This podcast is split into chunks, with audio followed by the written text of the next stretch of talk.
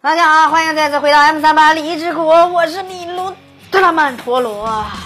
制作精良的泰迦奥特曼已经出了很多集了，目前为止没有让奥迷们失望。而这个第三集的故事更加是意义深刻，而且非常的感人呐，看得我那晶莹剔透的海洋之泪顺着脸颊哗哗流啊！在第三集中，托雷基亚利用人类内心的黑暗面来挫败奥特曼。宇宙航天员恋人和他的青梅竹马南奈是一对将要结婚的恋人。你有什么梦想？他们的梦想就是可以让宇宙中没有人类制造的垃圾。某天，二人在宇宙清理太空垃圾的时候，不料太空舱被一个垃圾火箭撞毁。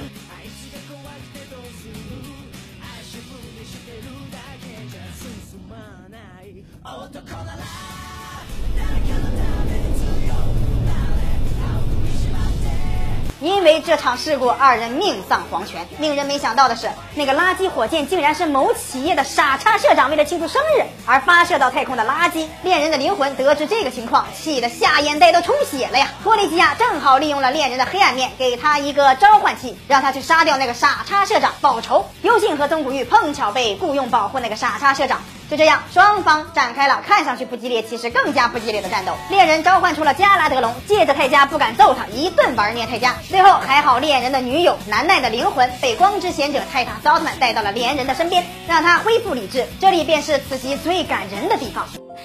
一緒に宇宙に帰ろう。私たちの命が消えたあの場所へ。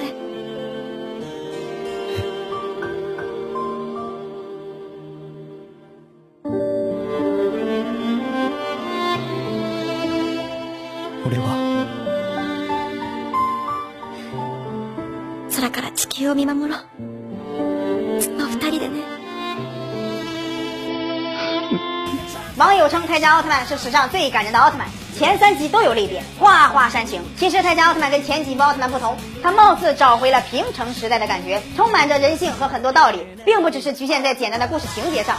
所以这部奥特曼真是一部非常值得观看的作品。值得一提的是，这个托雷基亚的目的貌似并不是那么的单纯。在第三集中，他挑衅泰塔斯，用贤者之拳拍他的脸蛋子，就跟之前挑衅泰迦一样。我又跳出来了，我又站回去了。哎，怎么样？怎么样？怎么样？我又跳出来了，打我啊，笨蛋！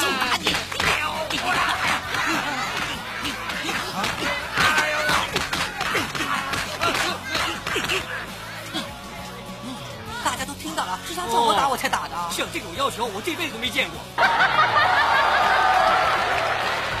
他的实力明显高于这两位奥特曼，却没有给他们致命的打击，而是没事就跑来膈应他们。那奥特曼的脚心很是烦人呐，所以他这个行为肯定也有某种原因。